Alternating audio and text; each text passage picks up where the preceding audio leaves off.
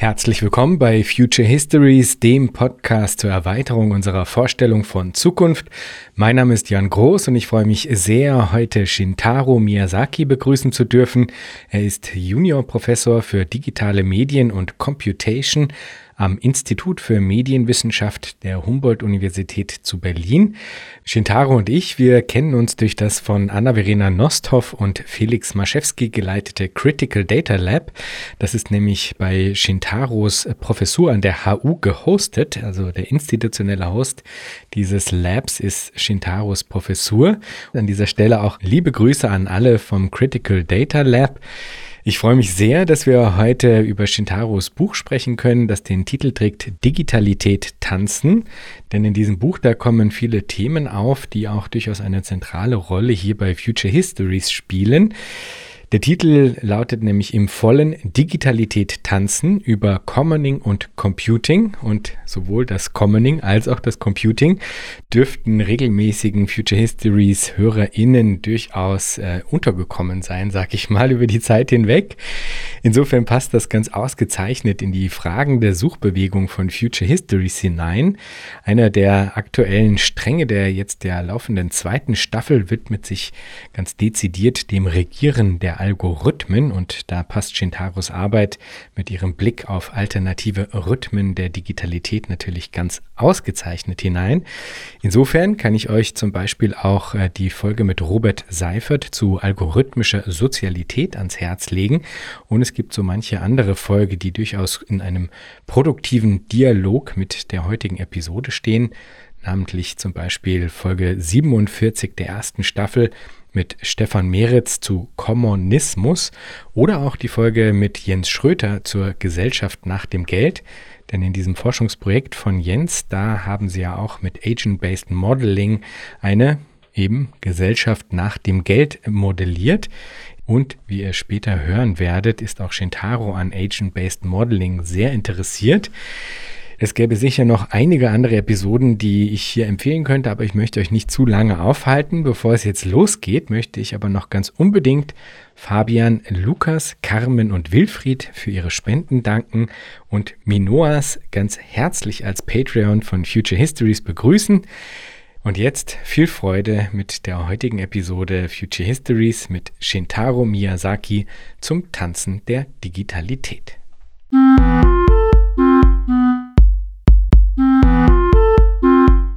Herzlich willkommen, Shintaro. Ja, ich freue mich sehr, dass ich hier äh, dieses Gespräch mit dir führen darf und ähm, damit auch einen Beitrag leisten kann zu deiner schönen Serie. Ähm, und äh, die Folge ähm, zum Anarchismus zum Beispiel äh, fand ich ganz toll, Daniel Leuk oder ähm, jene mit Jens Schröter auch und äh, äh die ganz relativ neue ne, mit Alexander Kruger, grandios.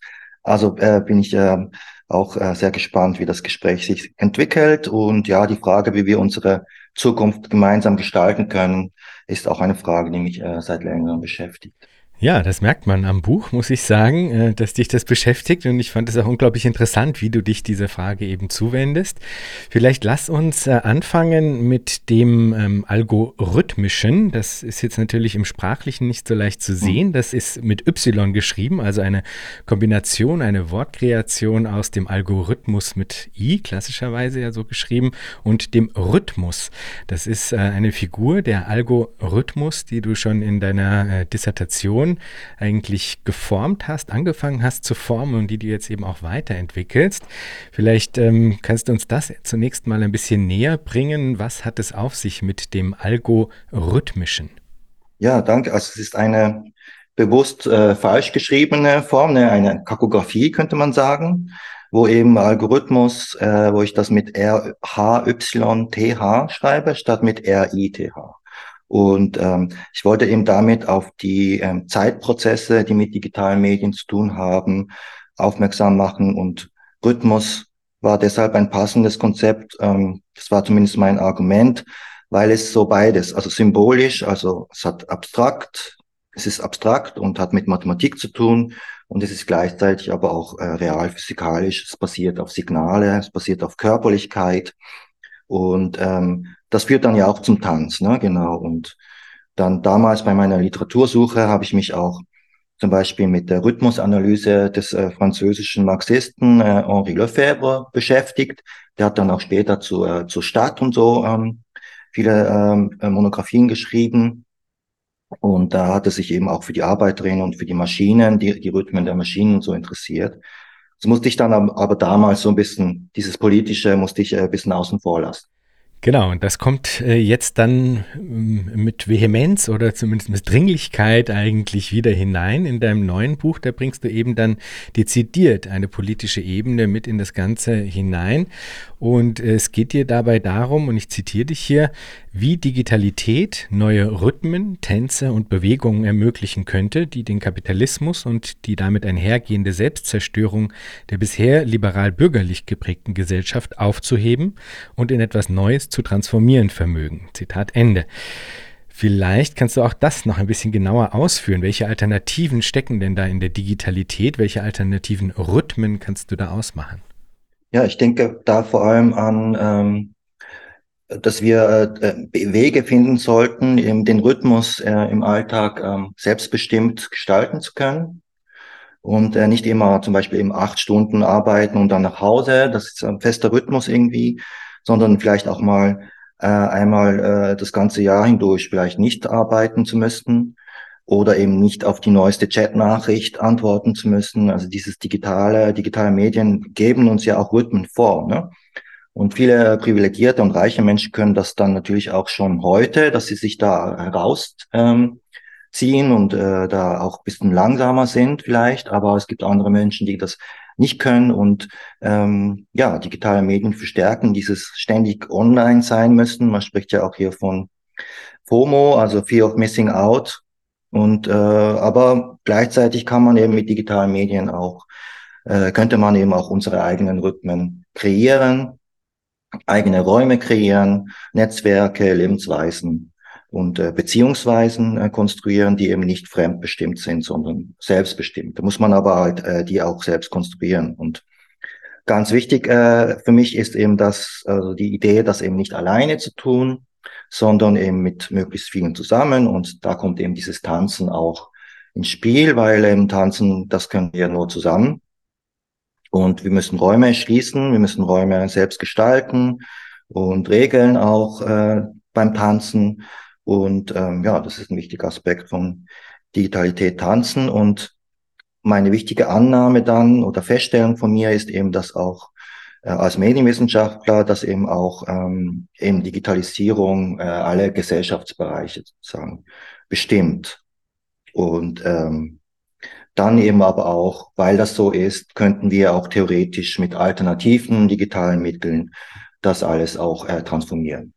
Jetzt hast du es äh, eben schon zweimal erwähnt. Ich hatte es jetzt in der Anmoderation aber bisher noch nicht erwähnt, das Tanzen als eine Figur, die du ja in deinem Buch, das ja auch eben diesen Namen trägt, Digitalität Tanzen, ähm, einführst und verwendest. Vielleicht kannst du das ein bisschen äh, erläutern, wie, wie dir diese Metapher des Tanzens äh, in Bezug auf Digitalität äh, von Hilfe war. Mhm. Also das Tanzen ermöglicht einem, das Körperliche zu denken und äh, eben den Rhythmus durch den Körper und äh, Tanzen hat ja eben dann auch mit äh, sozialen Bewegungen zu tun. Also es, es, gibt solche Tanzwissenschaftlerinnen, ich beziehe mich da auf Gabriele Klein, die eben da, das äh, theoretisch auch ähm, sozusagen konzipiert, dass eben soziale Bewegungen stark mit dem Tanzen zusammenhängen. Und es gibt ja auch sowas wie, wie äh, den Rave oder Techno-Wave und so. Das sind alles so Konstellationen, die mich interessiert haben. Ähm, das Tanzen dann auch äh, ähm, zu denken mit dem Digitalen zusammen. Und eben das, was wir jetzt vorher schon angesprochen haben, der Algorithmus, der hat natürlich auch mit, äh, eben mit Rhythmen zu tun und da ist so, so diese Verschränkung schon von Digitalität und Körperlichkeit eigentlich schon da. Mhm. Und vielleicht auf diese Körperlichkeit nochmal eingehend. Das heißt, wenn du jetzt sagen, bei Digitalität tanzen, durch das Tanzen sozusagen auch auf diese Körperlichkeit äh, dich eigentlich beziehen willst, da ähm, anknüpfen willst, ähm, das bedeutet ja wahrscheinlich auch, dass es äh, letztlich eine bestimmte Materialität des Digitalen ähm, sagen, wahrzunehmen und ernst zu nehmen gilt, mhm. wenn ich das richtig verstehe, oder? Ähm, vielleicht kannst du für die Zuhörerinnen und Zuhörer äh, da nochmal kurz drauf eingehen, welche, welche Materialität denn da dann zum äh, Vorschein kommt. Also was ist, um in der Analogie zu bleiben, was ist der Körper des Digitalen beim Tanzen des Digitalen? Ja, das sind mehrere Konstellationen. Also der Körper des Digitalen einfach technisch betrachtet sind erstmal die, äh, die Signale und die, äh, die elektronischen Signale oder die optischen, äh, akustischen, die generiert werden durch unsere Geräte. Und dann die Geräte natürlich, die, die Hardware, da ist die Materialität und natürlich auch, woher diese, die Rohstoffe dann dazu ähm, kommen zum Beispiel und wie das produziert wird, das ist da, das, da kommt ganz stark natürlich die Frage der Materialität ins Spiel. Oder eben auch äh, die, unsere Infrastrukturen, die das ermöglichen, das Digitale, also die Digitalisierung, die Kabel, überall, die sind ja versteckt in den Wänden und so oder in den Böden, im, im Boden drin, aber die sind da. Das ist, das, das ist alles materiell, genau gibt natürlich viele Leute, die behaupten, das Digitale sei immateriell. Aber ähm, wenn man genau hinschaut, eben, dann ist es sehr materialistisch oder sehr, sehr materiell gedacht. Und das sind dann die ganzen auch äh, Fragen dann von Macht und Ökonomie und so weiter, die da eine Rolle spielen. Genau, und eben auch die Fragen nach Alternativen in der Digitalität kommen dann natürlich nochmal äh, recht konkret eben auch äh, zum Vorschein. Und ein ein Weg oder eine, ein Zugang, über den du dich dieser Frage nach den Alternativen widmest, also ein Zugang, den du nutzt, um dich diesen Fragen widmen zu können, ist der Zusammenhang von, sagen wir mal, Komputation und Kommunismus. Mhm. Ja. Du schlägst nämlich vor, Komputation und kommunistische Kooperation stärker miteinander verschränkt zu denken. Und bevor wir uns das jetzt vielleicht ein bisschen genauer angucken, ne, wie das konkret aussehen könnte, finde ich es gut, wenn wir uns noch der Frage zuwenden, wie du das sagen vorher einmal auseinander nimmst in Bezug auf eine, sagen wir mal, kapitalistische Komputation, wenn man so will. Ne? Weil mhm. du führst dann nämlich eine Differenzierung verschiedener Operationen innerhalb der profitorientierten und konkurrenzverstärkenden Kooperativität äh, ein.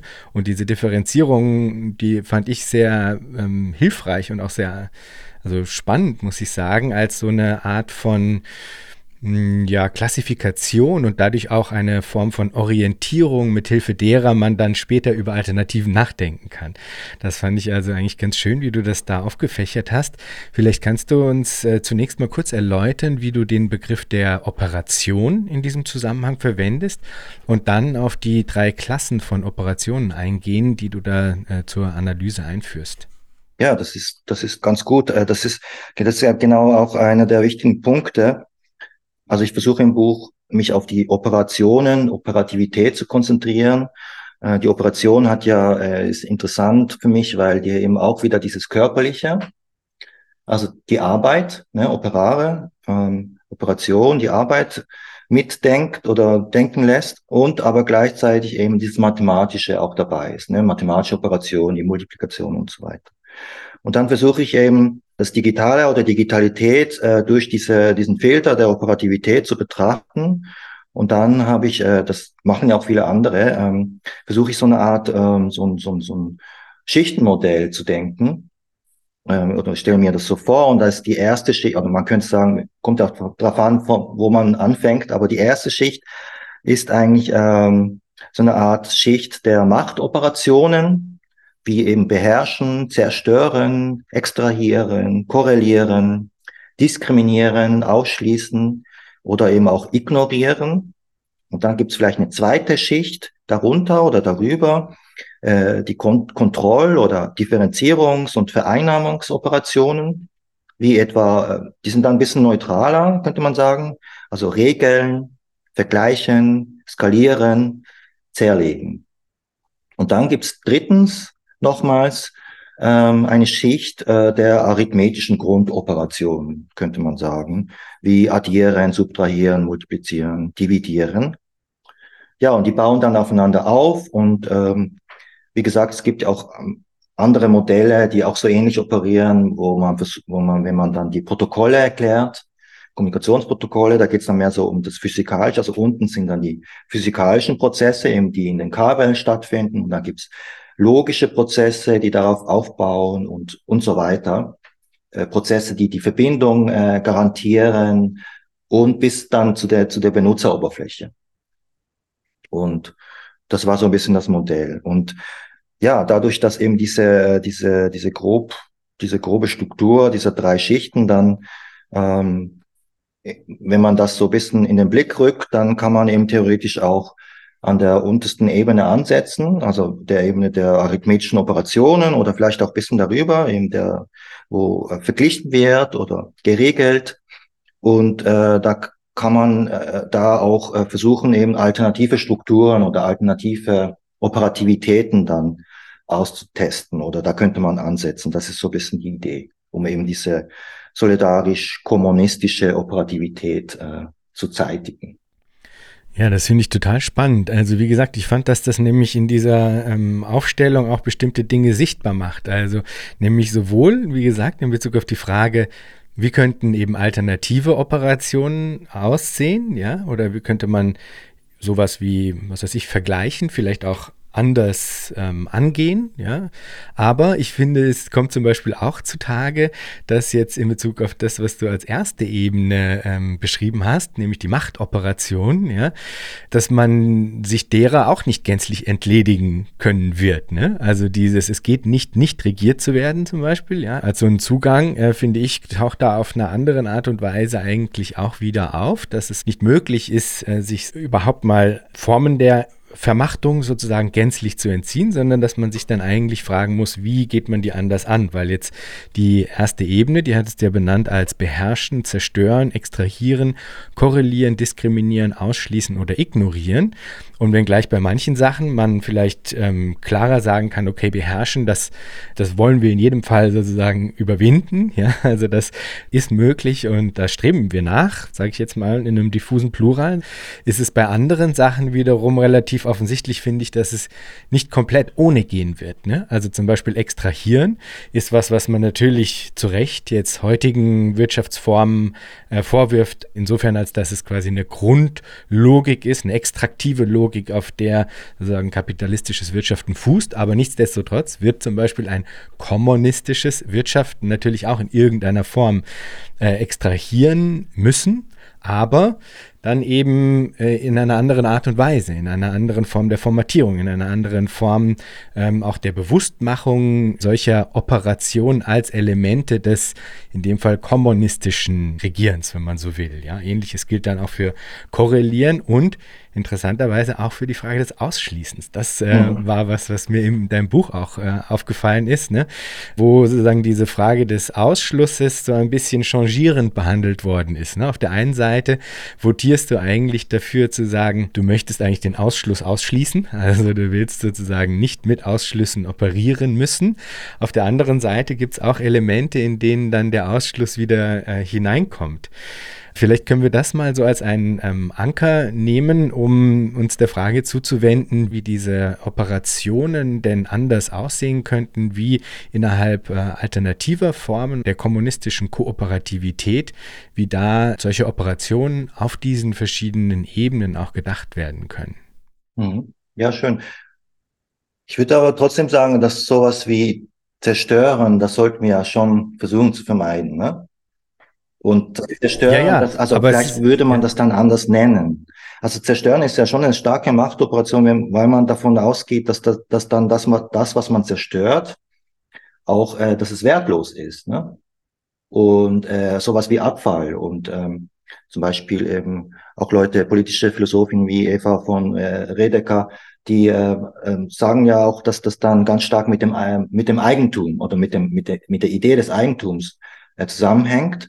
Aber wenn wir jetzt das alles gemeinsam sozusagen ähm, teilen und organisieren wollen, dann können wir vielleicht auch gewisse Dinge gar nicht mehr zerstören, weil wir dann eben auch keine Verfügungsmacht e-, eben haben, sondern weil wir das auch diskutieren wollen und fragen wollen, ob da jemand vielleicht das jemand anderes das benutzen möchte oder ob für jemanden ist dann die, das, was wir als Abfall bezeichnen, vielleicht kein Abfall und so weiter. Ne? Ja, ja, genau. Nee, ähm, vielleicht muss ich mich da bis zum gewissen Grad äh, korrigieren, beziehungsweise würde ich dir folgen, dass man vielleicht dann andere äh, Begriffe dafür finden könnte oder so. Ich glaube, woran ich denken musste, war, es gibt also Elemente im Denken von Donna Haraway, wo sie versucht, das herauszustellen, dass es quasi, es gibt nicht sozusagen diesen Ort der Unschuldigkeit, wenn man so will, ne, der totalen Unschuldigkeit, sondern die Weltverhältnisse sind immer auch bis zu einem gewissen Grad eben in Anführungsstrichen zerstörend. Ob dann das Wort besser ein anderes äh, sein müsste, weil eine Bewusstmachung dieses Aspektes dann zu einem anderen, zu einer anderen Beziehungsweise führen kann oder so. Das mag sein, aber trotzdem, es gibt keinen Ort der ja, äh, absoluten Unschuldigkeit, sage ich jetzt mal ein bisschen polemisch überspitzt. Ne? Das war, glaube ich, so die, äh, die Richtung, die ich damit hineinbringen äh, wollte. Und ähnliches ist eben, wie gesagt, in Bezug auf die, äh, die Frage des Ausschlusses ja auch interessant, ne, sich zu fragen, wie ist das denkbar? Ne? Also die Frage des Ausschlusses, in dem Fall jetzt in einer von dir imaginierten kommunistischen Kooperativität, ist das ja durchaus etwas, was nochmal spannend wird, ne, zu verhandeln. Mhm. Ja? Gibt, es, gibt es den nicht? Und wenn es ihn doch gibt, ähm, was geht damit einher? Ich glaube, in irgendeiner der Textpassagen bei dir knüpfst du es dann an Formen der Verantwortlichkeit und führst damit aber eigentlich doch auch wieder Formen des Ausschlusses mit ein. Genau, das fand ich einfach, äh, fand ich spannend, ne? dass eigentlich ja dieses Aufzeigen der oder Aufdröseln der verschiedenen Operationen auf den unterschiedlichen Ebenen eigentlich die Dinge dann nochmal anders verhandelbar, besprechbar, adressierbar macht, mhm. sozusagen. Ne? Ja, es kommt auf den Bezug äh, darauf an, wie man dann auf diese Operation, also wie, wie, wie, wie gültig die ist zum Beispiel auch. Ob man die dann auch wieder zurücknimmt nimmt oder dann ändert. Ne? Vielleicht kann man etwas ausschließen, aber nur für den Moment und dann, äh, um das dann wieder gut zu machen oder irgendwie anders zu lösen oder so. Also das, dieses, dieses Adaptive, das ist mir wichtig. Dass man nicht sagt, ja, so ist es, ne? Weil das ist ja dann mhm. eben auch eine Macht, äh, Machtoperation, dass man sagt, so und so ist es, das ist mein Eigentum oder das, dieses Gesetz gilt und es kann nicht abgeändert werden. Wie sehr gilt es da jeweils das Rad quasi nochmal neu zu erfinden. Also, weil ich mich auch frage, wenn du diese Sachen durchdeklinierst, ähm, diese verschiedenen Ebenen der Operationen, zum Beispiel bei Regeln, Vergleichen, Skalieren, Zerlegen, ist das zum Beispiel was, wo du das Gefühl hättest, das kann eigentlich mehr oder minder in ähnlichen Funktionslogiken ähm, auch für alternative Projekte sagen fruchtbar gemacht werden. Was also gilt es da noch mal ähm, genauer hineinzugehen und sagen, anzugucken, okay, wie genau wird da zerlegt, nach welchen Parametern wird zerlegt, nach welchen Parametern wird verglichen und ich meine, beim Regeln ist es vielleicht am offensichtlichsten, ne? weil da ist ja irgendwie relativ klar, aha, okay, dass, ähm, dass das Regeln politisiert gehört, sozusagen. Gilt das für jeder, der, jeder einzelne der Operationen, die du da beschreibst, dass die eigentlich in anderen, in alternativen Kontexten der kommunistischen Kooperation eigentlich auch nochmal neu jeweils angeguckt und ihren, in ihren äh, situativen Einsatzbereichen quasi neu bewertet gehören? Ja, auf jeden Fall. Also man muss die immer wieder reflektieren, hin hinterfragen und ähm, auch überlegen, wenn ich jetzt diese Regel hier ändere, ändere was passiert dann? Ne? Und dazu ist das und das ist so ein bisschen meine Idee, dass man das eben mit mit Simulationsmodellen, äh, mit äh, mit Komputation dann versucht vorherzusagen oder zu sehen, was das bewirkt. Weil wir können, wenn wir die Regel einfach ändern, wir können zwar die, das, das können wir tun, aber wir können uns irgendwie nicht gut vorstellen, wie sich das auswirkt auf, auf den Gesamtzusammenhang, könnte man sagen. Und das ist eben, glaube ich, die Kraft und Macht äh, von, von, von Computermodellen. Man muss die natürlich auch kritisch betrachten, weil die, ähm, die sollen jetzt keine Repräsentation sein von der, von der Realität oder so. Ne? Das gibt es auch viel ähm, solche Missverständnisse dann, dass Computermodelle oder Simulationen dann eben die Realität abbilden. Äh, sondern die, nein, also die, die, eigentlich ist es immer so, dass die ja auch ähm, alles äh, verkomplizieren. Ja? Sagt ja auch äh, Klaus Pias, der Medienwissenschaftler, ähm, dem ich mich beziehe, der hat sehr viel über Simulation und Computermodelle geschrieben. Und er sagt, da ist eben sowas wie ein hypothetischer Index immer dabei beim Computermodellieren. Es ist eine, Art Fiktion, eine Art Konstruktion, genau. Und, aber das, das ist eben, das könnte hilfreich sein, wenn wir über diese Operationen nachdenken. Und es ist dann Und dann von Fall zu Fall, wenn wir dann, ähm, wenn Leute dann zusammenkommen und diese Sichtweise hätten dann auf Operativität, ne, auf die Regeln, dann und vielleicht ähm, kommt dann jemand auf die Idee, ja, ähm, lass uns das mal modellieren, äh, dann bringt das, glaube ich, der Diskussion und dem Projekt äh, könnte das äh, sozusagen helfen. Das ist so die ganz einfache Idee. Ne? Mhm, mhm. Ja, lass doch da dann vielleicht einfach noch mal ein bisschen genauer drauf eingehen, weil die Zuhörerinnen und Zuhörer jetzt den Kontext noch gar nicht so gut kennen. Nämlich, was du da vorschlägst, ist ja eigentlich ein ähm, experimentelles, vielleicht auch spielerisches, vielleicht auch tanzendes äh, Arbeiten mit äh, Agent-Based Modeling, also agentenbasiertem äh, Modellieren. Äh, das wird jetzt vielen wahrscheinlich ähm, zunächst mal kein Begriff sein. Worum handelt es sich denn da beim äh, agentenbasierten Modellieren? Ja, das sind Modelle, die eben versuchen von bottom-up dynamische Prozesse zu simulieren. Und es wär, werden eben Regeln in ein, diesen sogenannten Agentinnen, Agenten eingebaut. Das sind dann eben so, eigentlich dann, wenn man es visualisiert, sind das so einzelne Punkte auf einer, auf einer Fläche zum Beispiel.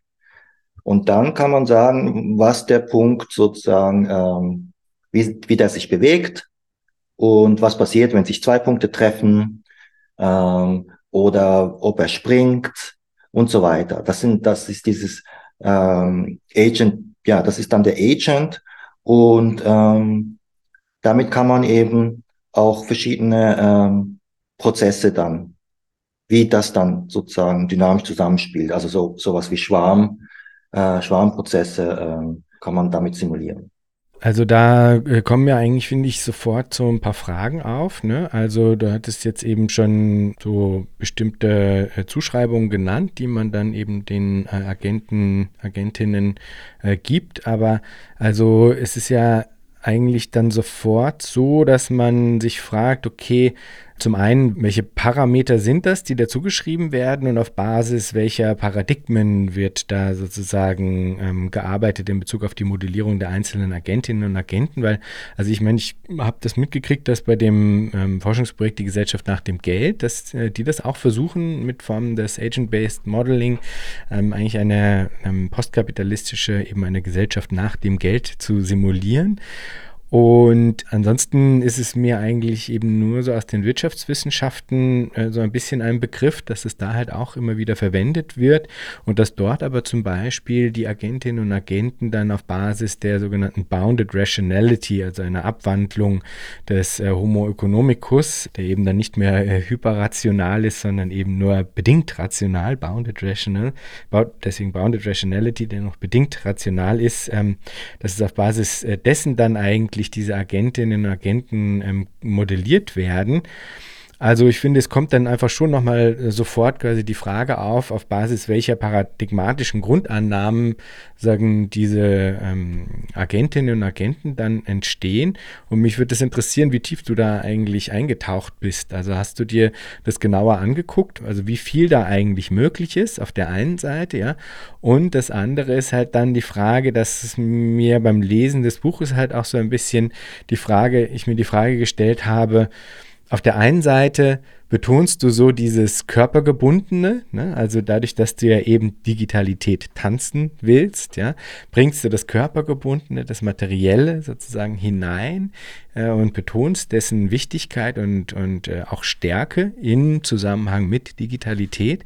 Und beim Agent-Based Modeling hätte man ja eigentlich das Gefühl, dass das gerade darauf basiert, dass man meint, man könne sozusagen die Körperlichkeit eigentlich jetzt weglassen, um auf Basis dessen dann sozusagen sozusagen in einem abstrahierten Raum quasi das Geschehen eben zu simulieren. Und auf eine Art ähm, habe ich mich gefragt, warum warum es da eigentlich so ein Auseinanderklaffen gibt. Oder ich fand es eigentlich interessant, sagen wir es so, ne, dass du da eigentlich dann für dieses Agent-Based Modeling dich so begeisterst, wo das doch eigentlich gerade die Körperlichkeit vermissen lässt. Und damit will ich nicht sagen, dass es nicht auch spannend sein könnte, mit Agent-Based Modeling äh, zu arbeiten, aber ich für mich habe sozusagen das noch nicht ganz auch fassen können. Ne? Also wie man das, wie man da dran gehen kann, ohne diese ja, doppelten Auslassungen oder wahrscheinlich mehrfachen, nicht nur doppelten, mehrfachen Auslastungen von sowohl Körperlichkeit als auch eben Reflexion über die paradigmatischen Grundlagen sozusagen, ähm, wie man das dann angehen kann ne, und was dabei rauskäme. Ja, das sind jetzt mehrere Fragen ne?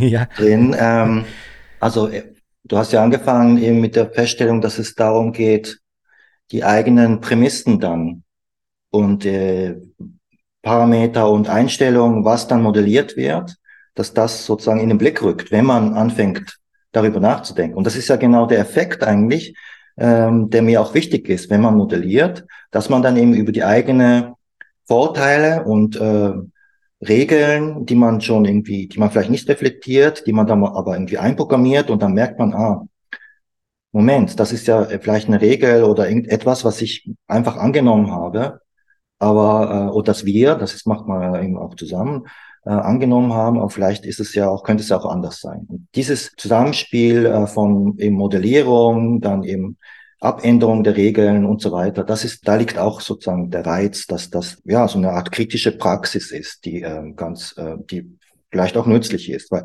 wir können ja schon zum Beispiel ähm, Dinge aufzeichnen und Karten entwerfen und das dann so damit auch diskutieren.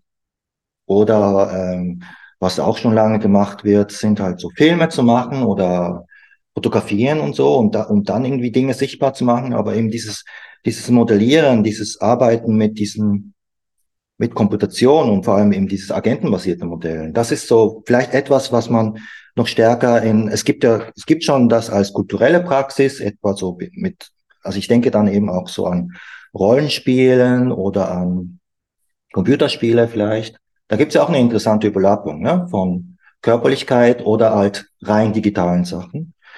Ähm, da gibt es schon eine kulturelle Praxis, aber ähm, es gibt nicht so eine Art aktivistische Praxis oder eine Lebenspraxis, wo wir auch irgendwie ständig modellieren oder irgendwie äh, das dann durchspielen und so. Und das ist vielleicht auch der zweite Punkt, ähm, den du angesprochen hast, eben die Frage, wie das dann zusammenkommt. Und für mich kommt das eben da zusammen, wo man dann eben diese Modelle versucht auch ähm, durchzuführen. Also man kann das eben auf der Ebene des Tanzes oder so von Tanzexperimenten könnte man sagen, kann man das ja eigentlich ganz gut machen. Es gibt da verschiedene Modelle zum Beispiel. So, das ist dann eher so auf der ja, abstrakten spielerischen Ebene ne, von so Tanzchoreografien vielleicht. Aber man kann das natürlich auch versuchen, eben aus, auszuweiten dann ähm, auf auf äh, Kooperation oder auf soziopolitische Aspekte könnte man denn jetzt da reinbringen. Ne? Ich denke es an so Übungen. Und wenn man dann diese Übungen vielleicht auf, auf einer größeren Ebene noch, Ebene noch bringen könnte, wo wir vielleicht üben, Dinge zu teilen, kann man natürlich auch in echt durchführen. Aber man könnte sie auch ähm, simulieren, besuchen in einem Spiel. Und dann ist man vielleicht, kann man das vielleicht durch den Tag hindurch machen zwischenzeitlich und könnte dann eben ausprobieren, ob, ob das überhaupt geht mit diesem kommunistischen äh, Leben. Ne? Genau, das ist so ein bisschen die Idee und natürlich kommt dann eben das, ähm, das Körperliche, durch das Körperliche kommt dann auch, äh, was ich auch im Buch beschrieben habe, dieses, das Affektive, ne, kommt ja auch ins, äh, ins Spiel. Äh, und beim Tanz geht es ja auch viel um, um solche äh, körperlichen Reaktionen eigentlich die aber, ähm, da mache ich ja einen Unterschied, die, da, da muss man auch äh, einiges lernen beim Tanzen. Ne? Also es ist nicht so eine Art Zucken oder eine Art äh, oder eines ganz rein äh, strikten Trainings. Ne? Da, da gibt es auch noch den Drill zum Beispiel, wo man wirklich strikt nur die Regeln befolgt, sondern das Tanzen ist da was dazwischen so, wo man dann eben auch äh, Dinge reflektiert und auch mal stoppen kann. So, das finde ich eben auch spannend an dem an dem Tanzen als kritische Praxis und ich versuche das dann eben mit dem mit diesen Agent-based äh, Models, agentenbasierten Mo Modelle in Verbindung zu bringen. Ja. Und aber vielleicht noch nachgefragt in Bezug auf diese affektive Ebene, weil also ich finde mhm. das total spannend, ne? weil auf eine Art eben, da kommt ja nochmal dann diese Frage auf äh, der Modellierbarkeit und wann eine bestimmte Form von Körperlichkeit eben dann zu diesen Formen der Simulation auch hinzutritt. Ne? Weil jetzt zum Beispiel diese äh, affektiv-somatische Ebene, nennst du sie, glaube ich, an irgendeiner Stelle, ähm, weil die ja wahrscheinlich nicht in oder nicht so einfach in den agentenbasierten Modellen implementiert werden könnte, oder? Also insofern wäre es nochmal interessant, wie du dir das dann vorstellst, ne? Weil wenn man jetzt sagt, man versucht ähm, mithilfe von agentenbasierten Modellen zum Beispiel kommunistische Kooperativität zu simulieren, um zu gucken, in welchen Kontexten das vielleicht wie ausgehen könnte, wenn man mal so will, ja, dann äh, stellt sich ja schon die Frage, ob das bei einer Praxis, die eigentlich doch sehr stark an diese affektiv-somatische Ebene gebunden ist, an diese spezifische Form des Lernens, die sich dieser spezifischen Art der Modellierbarkeit vielleicht ja auch entzieht, ne? äh, inwiefern dann sozusagen die Ergebnisse, die auf Basis des agentenbasierten äh, Modellierens herausgekommen sind, wenn sie dann auf die Körperlichkeit treffen oder auf diese spezifische Form der Körperlichkeit treffen und auch auf das affektiv-somatische. Also da würde man ja dann erwarten, dass sich das eigentlich doch substanziell verschiebt und quasi eigentlich anders ausgeht, wenn man so will, als das in der Simulation vorher angenommen worden war. Und dann wäre es dann nochmal spannend zu sehen und zu fragen, so, okay, aha, ähm, was bringt es mir vielleicht trotzdem, so eine Form von Modellierung und Simulation? Also insofern genau, kommen da eigentlich diese verschiedenen Ebenen nochmal neu zur, äh, zur, zur Frage, was jetzt eigentlich mit sowohl den eingeschriebenen Paradigmen auf Seiten der Agenten äh, in der Simulation äh, es auf sich hat, als auch inwiefern eine affektiv-somatische Ebene, die vielleicht sich dieser Modellierung entzieht, eine wichtige Basis dessen ausmacht, was du eigentlich ja ähm, fördern willst. Also was eigentlich diese anderen ähm, Operationen eigentlich möglich machen sollen. Ne? Mhm. Weiß nicht, ob das verständlich war. ja, also ich bin komplett ein, absolut einverstanden mit äh, das, was du gesagt hast. Also das ist ja genau, also die, das, was du beschreibst, dieses Hin und Her, äh, auch der Argumente, das ist ja das, was, was diese, äh, was das bewirken soll, wenn wir uns mit der Frage, ob man das modellieren kann, auseinandersetzen. Ne? Also das ist genau das. Und ich sehe das schon. Äh, und es ist eben interessant, dieses Zusammenspiel von Software oder von Komputation mit dann mit dem Tanzen oder mit dem Menschlichen. Und es gibt ja noch andere, es gibt auch tierisch und organi äh, biologisch, könnte man sagen, lebendig. Mit dem Lebendigen, dieses Zusammenspiel, das ist ähm, das Spannende. Also es geht mir nicht nur darum, das dann irgendwie eben im Computer zu simulieren, sondern eben zu äh, dann davon äh, zu, zu überlegen und die Effekte, die dann dieses Modellieren dann bewirkt und vielleicht und auch unbedingt die, die Kritik dann an dem Modell, dass das vielleicht auch falsch ist, das Modell, und dass wir das dann ändern müssen äh, und so weiter. Ne? Oder dass eben das Modell, wie, wie gesagt, wie ich vorher schon angedeutet habe, eben zurück, dass es wie so ein Spiegel ist, der dann auf unsere Gewohnheiten oder unsere Vorteile dann zurück, der die zurückspiegelt und äh, die so sichtbar macht. Genau. Und das ist ja, und das könnte, glaube ich, sehr nützlich sein. Und das ist so eine Art Herangehensweise an Technologien, die ja äh, vielleicht erstmal so ein bisschen ähm, optimistisch klingt, aber ich äh, berufe mich auch hier eben auf die äh, genannte Donna Haraway, die ja eben von, von diesem, von dem, ne, bekanntlich von, von dem Cyborg spricht, der so als Modell auch dienen könnte, um eben mit Technologien umzugehen. Und der Cyborg ist eine ironische Figur, also die ist selbstreflektiv ähm, und kann und weiß auch eben, äh, weiß die negativen Eigenschaften oder Effekte von Technologien, aber auch die positiven. Und bei ihr spielt eben auch die, die, äh, die Rolle der Fabulation und des Fiktionalen auch ganz eine wichtige Rolle und dass wir das eben zusammen machen. Ne? Sie spricht dann auch von Symbiosis äh, und so weiter. Und das ist eigentlich diese, dieser Punkt, wo, wo wir angefangen haben bei den Operatoren und Op äh, Operationen, wo wir selbst zu Operatoren werden, Operators, und vielleicht eben auch zu Robotern und Arbeiterinnen, Agentinnen, ne? aber dieses, dass das versucht wird, positiv umzudeuten. Ne? Dass wir uns vielleicht absichtlich da in diese Lage versetzen, dieses in, in und äh, diese diese agentenbasierten Modelle vielleicht dann mal tanzen, roboterhaft, aber dann, wenn wir dann eben das tanzen, dass dann sofort eben das Körperliche dann und das der Widerstand eigentlich zum Vorschein kommt. Ne? Und äh, dieses, das, das ist ein interessanter, ähm, glaube ich, ein äh, interessanter Aspekt, ähm, der diese ähm, Technologiefeindlichkeit vielleicht von, von kritischen Theorien so ein bisschen anders versucht zu denken. Ja, spannend. Also das finde ich leuchtet eigentlich jetzt wieder sehr, sehr schön ein, ein im Grunde. Ne? Also dass das eigentlich auch, also dass das agentenbasierte Modellieren dann im Grunde als Technologie in spekulativer Fabulation äh, eingeführt wird, die sagen in der bewussten Auslassung bestimmter Elemente, in dem Fall körperlich, äh, also bestimmter Körperlichkeit und affektiv-somatischer Ebenen, äh, im Grunde auch ein bewusst, ähm, also zum einen natürlich bewusst reduktiven oder bewusst reduzierenden und dadurch auch ähm, be bewusst provokanten Einsatz machen erstmal, der aber gar nicht erst meint, das hattest du jetzt auch schon herausgestellt, der gar nicht erst so tut, als würde er sozusagen Wirklichkeit darstellen oder so, ne, sondern immer eine auch reduzierte Abstraktion und das aber dann äh, sagen im gemeinsamen Tanzen dieses spekulativ-fabulativen Einwurfs im Grunde Prozesse losgetreten werden, die dann auch zu anderen Beziehungsweisen in der ähm, Mensch-Technologie-Konstellation äh, eigentlich führen. Mhm. So, oder?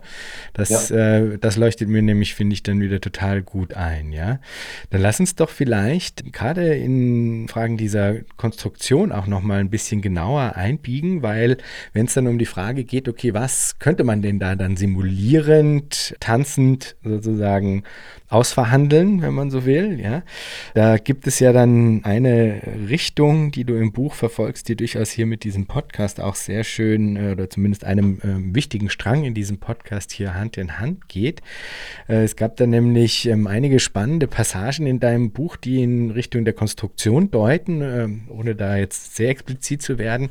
Aber es geht doch oft in Richtung auch so einer demokratischen Planung und du zitierst da zum Beispiel äh, Robert Kurz mit der Aufforderung, und ich zitiere das jetzt hier, Elemente einer mikroelektronischen Naturalwirtschaft zu entwickeln, die sich dem Vergesellschaftungsprinzip des Werts grundsätzlich entzieht und davon nicht mehr erfasst werden kann.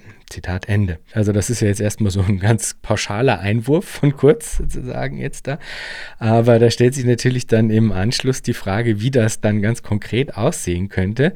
Und äh, du gehst darauf folgend äh, in einem Abschnitt dann auch auf die Frage äh, einer, und ich zitiere wieder, eigens entwickelten, programmierten, dezentral verteilten und durch Beteiligung vieler sich selbst organisierenden Planwirtschaft ein. Zitat Ende. Vielleicht kannst du uns äh, von dieser mikroelektronischen Naturalwirtschaft ein Bild zeichnen, denn ich nehme mal an, das wäre ja dann sozusagen eigentlich ein Kandidat, eine Kandidatin für ein solch experimentelles Simulieren auch, oder? Genau, tatsächlich. Und das ist auch eine schwierige Frage dann. Ne? Und ich habe versucht da, also das ist ja im ersten Teil des Buchs, ich habe da versucht so ein bisschen eben das Weltbild oder das Vor so Vorbild zu finden, Vorbilder und, und Ansätze, die man dann eben dann versucht, versuchen könnte zu modellieren. Das ist so, ne, das ist so die große Argumentation. Und, und bei Robert Kurz geht es eigentlich eben darum, ähm, nicht von der Produktion auszugehen, eben, sondern am Ende, also, also bei der Kon Konsumtion anzusetzen. Und äh, wir wissen ja von der Geschichte der Genossenschaften, dass eben auch Konsumgenossenschaften ganz gut funktionieren. Und da werden zum Beispiel finanzielle Mittel zusammengelegt, damit man dann eben Lebensmittel äh, kaufen kann, um sie dann eben zu Commons zu machen für alle Beteiligten. Und ähm, wenn das dann gut funktioniert, lässt sich dann vielleicht auch die ähm, Produktion auf den Feldern bestimmen oder auch die Anbauweise. Und so kann das dann von der Konsumption her bis zur Produktion dann so ähm, sich ausweiten, ne? Äh, vom Lokalen dann ins Ferne. Und ähm, ja, die können dann, sie können sich dann eben auch alle äh, wehren oder or organisieren. Das gibt ja auch solche Modelle wie eben die solidarische Landwirtschaft, wo das eben auch schon ähm, praktiziert wird. Und ähm, dann sagt er auch kurz, dass es aber doch schwierig ist, etwa eben die Produktion von Computern jetzt äh, sofort zu ändern. Das ist ja dann jetzt heute, äh, 20, 30 Jahre später, noch, noch viel zugespitzter. Und ähm, das, ähm, deshalb ist es wichtiger, wäre es wichtiger eben von, von der Konsumption, vom, vom Gebrauch her zu denken und eben Produktion und Gebrauch zusammen zu, zu bringen, möglichst. Das heißt, die Produktion vielleicht auch näher an, an uns. Ne? Und äh, dann darüber hinaus geht es dann eben in dieser Naturalwirtschaft auch in die, das ist ja eben das Gegenteil von Geld und Marktwirtschaft. Ne? Also der, die Idee eben, dass ohne Preismechanismen, ohne Markt zu regeln und ähm, das aber dann gleichzeitig eben selbstorganisierend zu tun. Das ist so ein bisschen die Theorie, ne, die, der, die er da formuliert.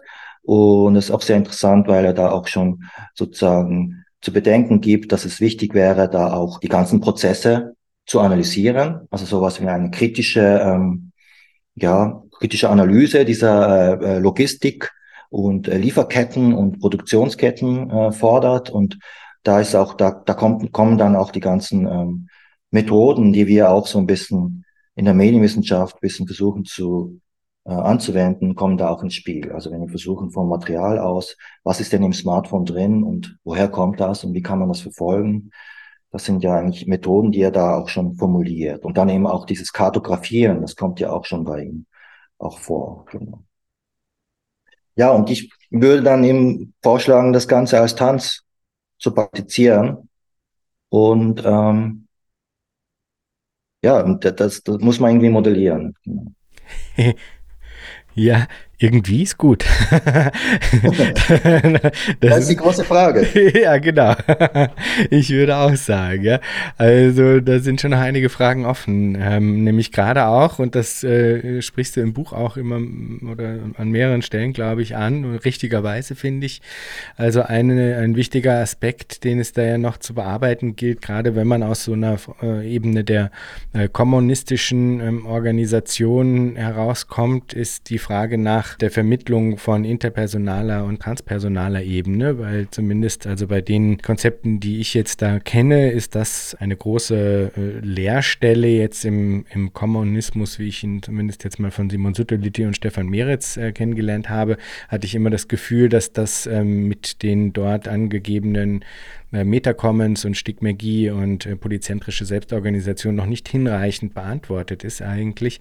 Das Global Commoning System, die Gruppe rund um dieses Projekt, die versuchen ja unter anderem auch genau diese Ebene eigentlich dann äh, zu adressieren mit dieser äh, Form von Plattform, die Sie da vorschlagen.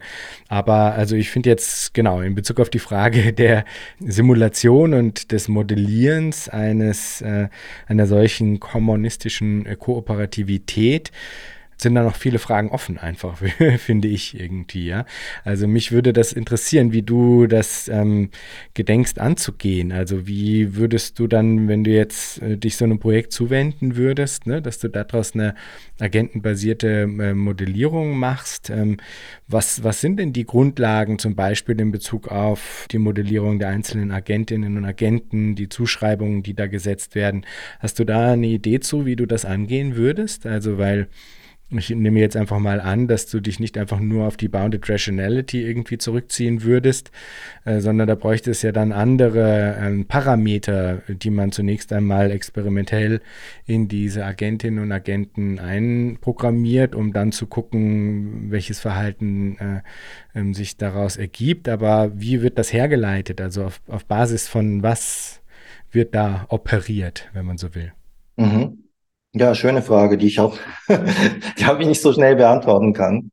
Aber ich kann es versuchen. Also im, im Buch versuche ich ja so größere Rahmen, die uns alle auch schon, die wir kennen. Sowas wie Solidarität, eben beziehungsweise, dass es auf die Beziehung drauf ankommt, dass die da ist.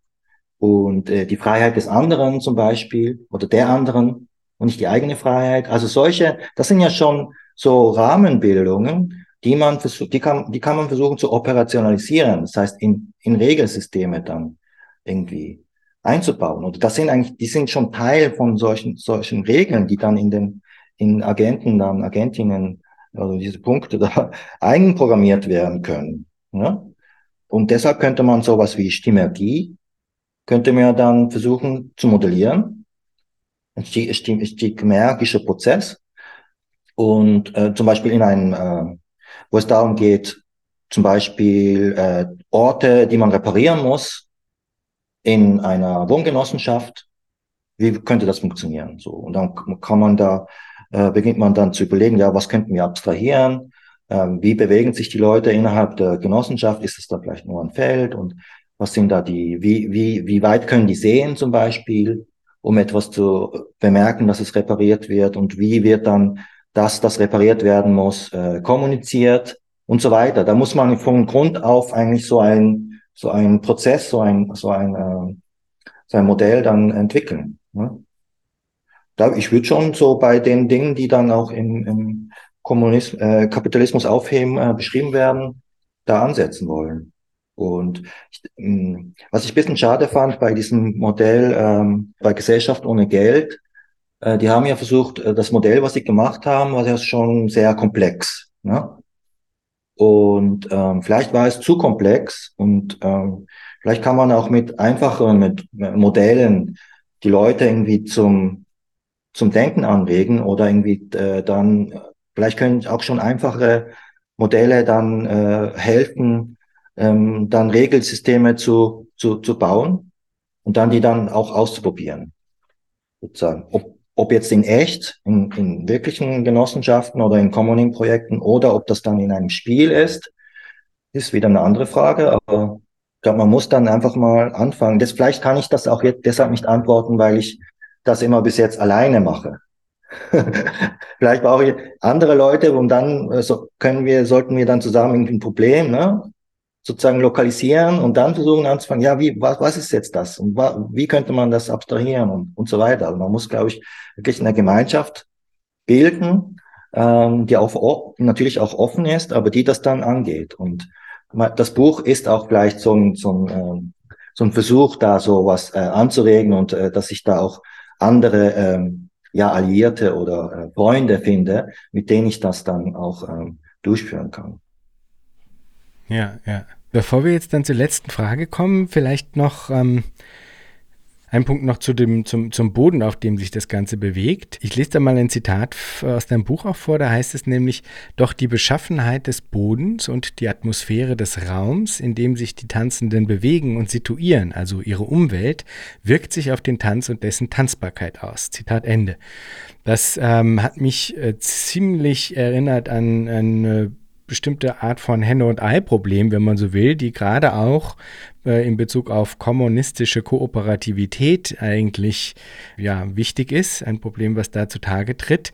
Äh, denn es bedarf ja, äh, ich sag mal, begünstigender Grundlagen, um also erfolgreich in kommunistischer Kooperativität sich zu üben. Also dieses Erlernen, auf das du ja auch immer wieder hinweist, das ist ja nicht in jedem Kontext so ohne weiteres möglich. Also wenn ich jetzt irgendwie 40 Stunden die Woche irgendwo am Fließband stehe oder so, dann ist die Wahrscheinlichkeit, dass ich da jetzt dann doch noch bei einer äh, Koop mitmache, wo ich dann irgendwie äh, alle zwei Wochen ins Plenum muss und noch einen, einen, Job übernehmen oder sowas, dass ich da dann mitmache, ist die Wahrscheinlichkeit eher geringer. Ne?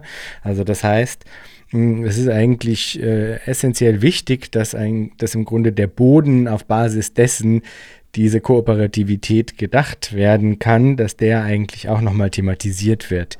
Mhm. Äh, hast du da einen äh, Zugang zu, wie man das am besten äh, angehen kann? Weil bis zu einem gewissen Grad ist das ja auch ein ja, vielleicht berechtigter Vorwurf, äh, den man dann jetzt äh, dem kommunistischen Zugang machen kann, äh, zu sagen, okay, wie kann das sozusagen in die Welt kommen in einer immer größeren und verbreiteteren Art und Weise, wenn doch der Boden, auf dem es sich entwickeln soll, so feindlich ist gegen äh, eine Ausbreitung letztlich dieser kooperativen äh, Umgangsformen, also dieser äh, mhm. kommunistischen Kooperativität. Ne?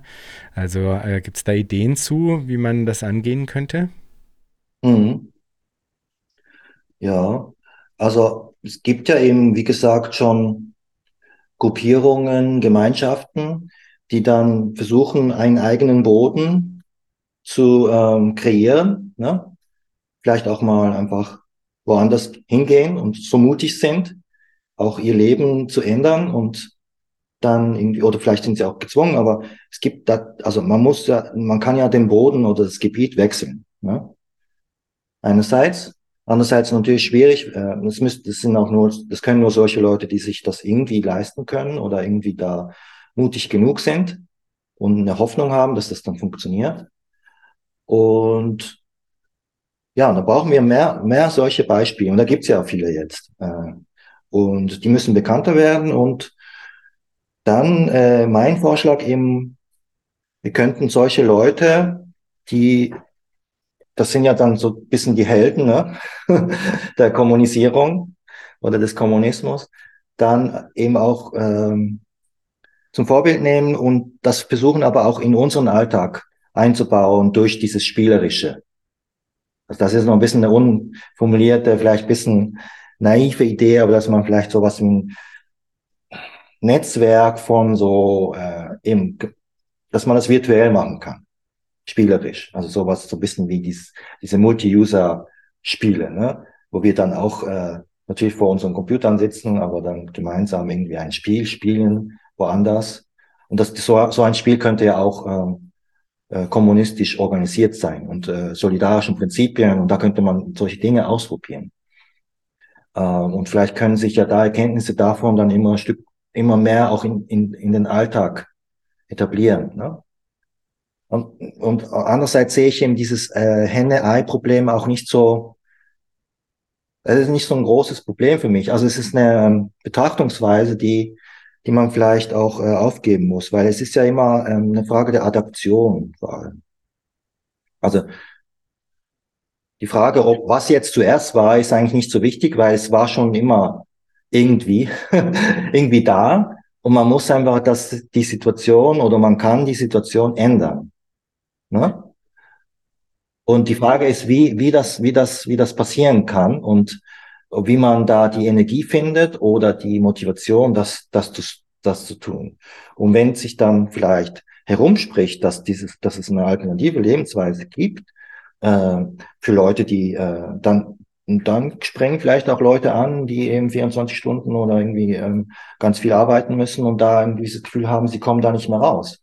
Aber vielleicht ist das dann eine Möglichkeit für die, dann irgendwie da umzuwechseln, oder? Das ist ja auch so ein bisschen diese Idee der, der Keimform, auch die, die bei Kapitalismus aufheben, aufheben da auch ähm, sagen formuliert wird. Ne? Mhm. Das irgendwo, irgendwo muss dieses Prinzip äh, bekannt werden und funktionieren und dann gibt's dann schon andere Leute, die das dann auch nachmachen und es verbreitet sich dann so.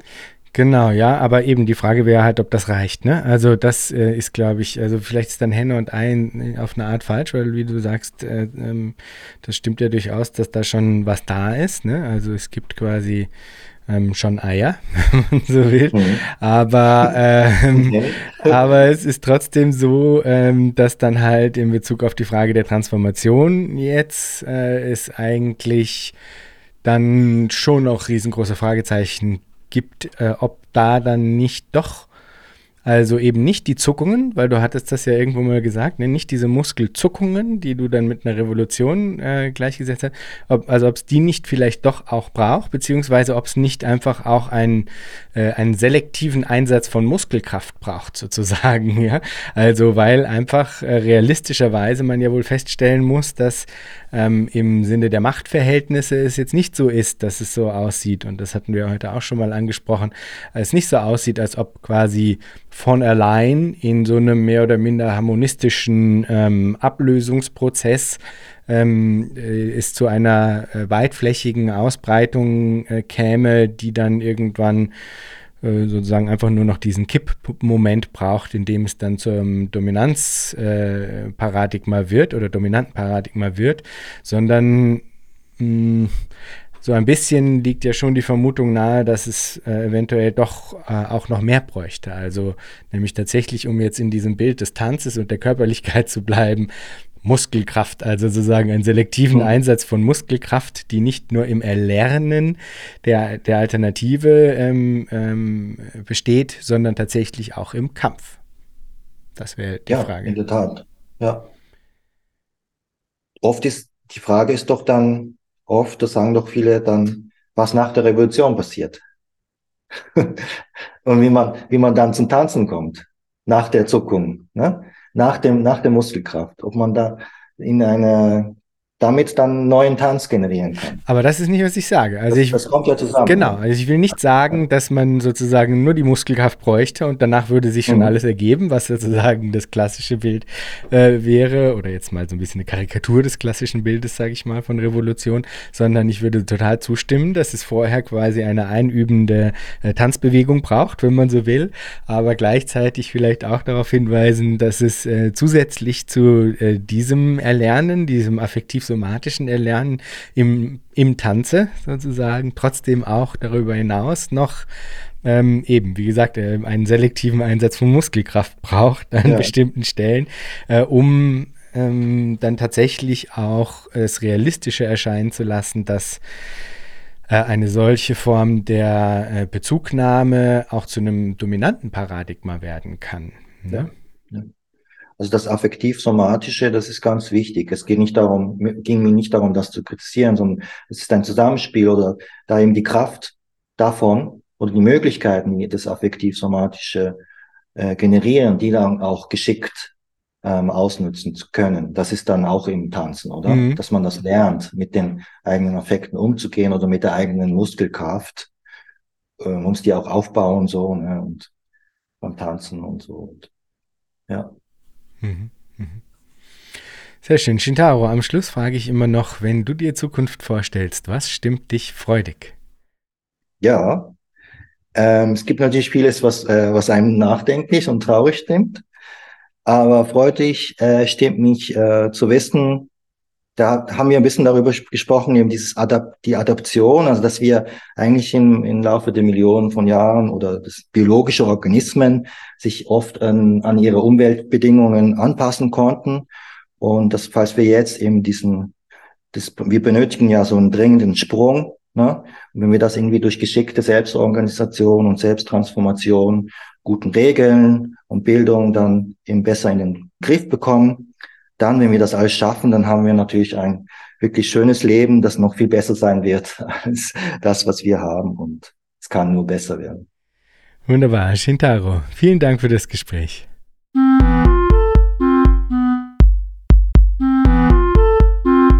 Das war Future Histories für heute. Vielen Dank fürs Zuhören. Shownotizen und vieles mehr findet ihr auf www.futurehistories.today. Diskutiert mit auf Twitter unter dem Hashtag Future Histories oder im eigenen Subreddit. Ihr könnt Future Histories nicht nur auf allen großen Podcast-Plattformen hören und abonnieren, sondern auch auf YouTube, wo ihr neben den Episoden dann auch Kurzvideos zu Kernbegriffen einzelner Episoden findet. Schreibt mir gerne unter jan at futurehistories.today. Ich freue mich immer sehr über interessante Rückmeldungen und Hinweise. Wenn ihr Future Histories unterstützen wollt, dann könnt ihr das auf patreon.com-future histories oder auch via Spende auf unserer Homepage. Future Histories ist eine Produktion von Metalepsis, zu finden auf metalepsis.net. Bis zum nächsten Mal. Ich freue mich.